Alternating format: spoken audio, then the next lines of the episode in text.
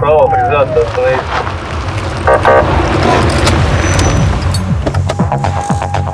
Программа Автошкола.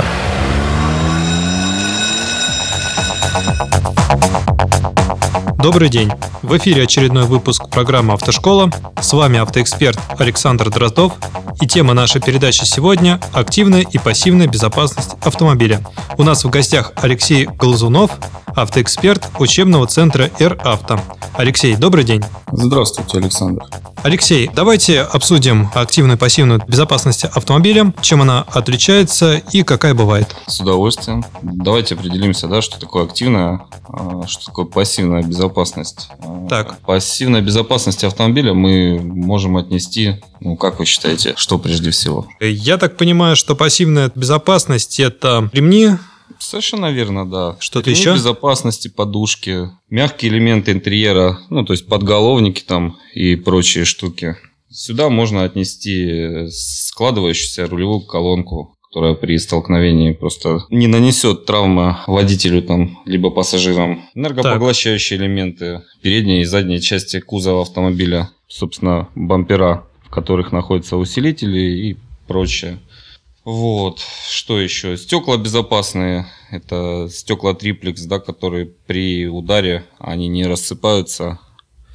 Э, Я так понимаю, что вот как раз в ходе краш-тестов, которые автомобили проходят, им выставляется оценка. Все активные и пассивные виды безопасности, они как раз и изучаются. Что касается активных систем безопасности, да, активной безопасности автомобиля, ну, тут уже немножечко поинтереснее. Можем отнести сюда антиблокировочную систему автомобиля, там, антипробуксовочную, всякие системы курсовой устойчивости, распределение тормозных усилий автомобиля, системы экстренного торможения и прочее. АБС. АБС, да. По поводу АБС, что можно сказать?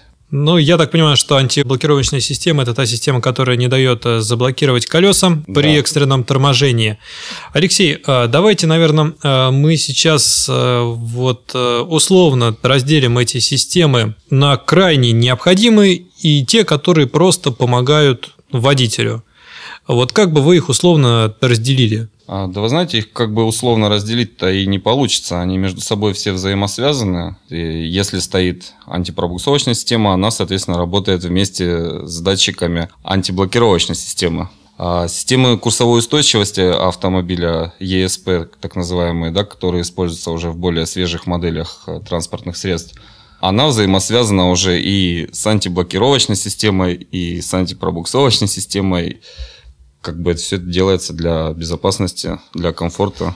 Я так понимаю, что технический прогресс не стоит на месте, и э, с каждым годом автопроизводители нам предлагают все больше э, возможностей, которые э, не только облегчают жизнь автолюбителю и делают ее более комфортной, но и более безопасной. Алексей, э, давайте вот немножко мы обсудим вот такой э, момент. Автомобиль э, для начинающего водителя, для выпускника автошколы. На ваш взгляд, какими системами он должен обладать? мне кажется, самыми минимальными. Но это мое личное мнение. Да, нужно научиться ездить на самом простом транспортном средстве. Ну, возьмем, к примеру, это автомобиль «Жигули», а, без гидроусилителя руля там и без всего-всего-всего, без кондиционера с твердыми педалями сцепления тормоза и газа, да, вот. Когда человек научится ездить на таком транспортном средстве, то, соответственно, когда он пересядет на более комфортабельный автомобиль, ему уже будет это как бы приятно, удобно и комфортно управлять. Смотри, вот про АБС мы сказали, да? Ну, я думаю, что чуть поподробнее про антипробуксовочную, вот там курсовой устойчивости. Ну, давайте рассмотрим антипробуксовочную систему. А, Антипробуксовочная система, в принципе, эффективна исключительно на скользких дорогах, на каких-то там проблемных участках проезжей части, да, где вот там, ну, не твердое покрытие а, дороги идет, а там грунтовая дорога в дождь, еще что-то. Вот. То есть система не дает э, колесу разогнаться. Вы сколько не давите на газ, да, колеса будут крутиться очень-очень медленно. А пока датчики не сработают и не дадут команду вперед когда машина почувствует твердое покрытие под ногами, тогда она сможет ехать. Это очень удобно на самом деле зимой, если ездить вот по снегу. У меня такая система в моем автомобиле стоит. Я очень доволен, когда выезжаешь на скользкую дорогу. Достаточно комфортная езда. Но в некоторых моментах, конечно, ну это в плане ремонта, когда машину поднимаю на подъемнике, мне нужно разогнать колесо там с скоростью, а она висит, колеса не крутятся. Mm-hmm. Как интересно. Ну, чтобы послушать там, да, там неисправность найти подшипник, какой гудит, грубо говоря, ступичный. А я не могу раскрутить колесо до такого уровня, на котором я слышу этот гул. Вот эта система вот мне не дает это сделать. Ну, как бы это такой минус, но он в принципе, больше плюс, чем минус. Угу. Ну, я так понимаю, что эта система еще и полезна тем людям, которые часто бывают э, на природе, да, э, соответственно, она там помогает в случае, если автомобиль застревает на грунте, да, там где-то она там помогает из него выехать без посторонней помощи. Ну, если машина где-то застревает, там немножечко другие системы помогают, такие как э, там автоматическая блокировка дифференциала, есть такая штука, то есть, если вы понимаете, что такое дифференциал. Алексей, буквально в двух словах, а что такое дифференциал для тех, кто абсолютно в этом ничего не понимает? Это когда у вас два колеса соприкасаются с поверхностью, ну то есть вы поворачиваете, да, вот на машине. Если у вас будут два колеса крутиться одновременно, а, то это будет занос. Так. Вот. вот в таких случаях э, срабатывает дифференциал, он распределяет, э, то есть вот этот момент вращения колес Угу. Одно, грубо говоря, будет вращаться, другое не будет вращаться. Ну, вернее, одно будет быстрее крутиться, а второе как бы медленнее. Либо вообще не будет.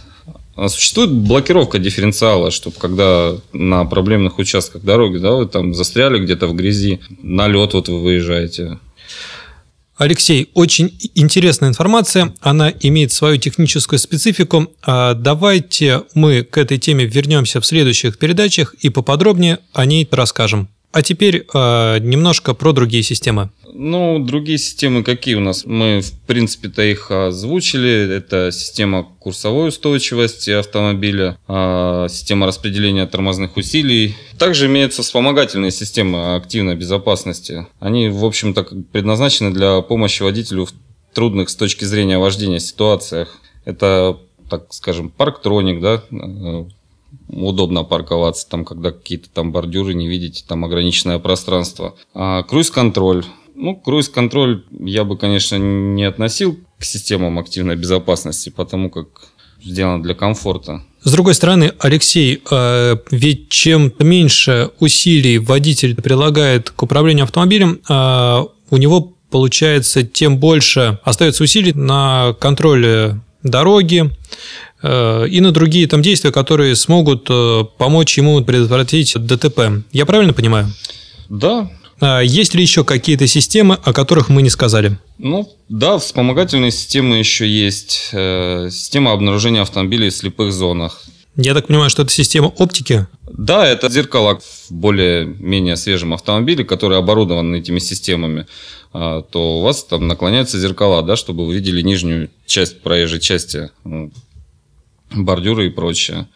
А эта система может помочь э, в случае, э, если при движении э, в полосе на автомобиле вдруг, например, возникнет неожиданно какое-то препятствие, скажем, мотоциклист, который идет с превышением скорости и играет в так называемые шашки.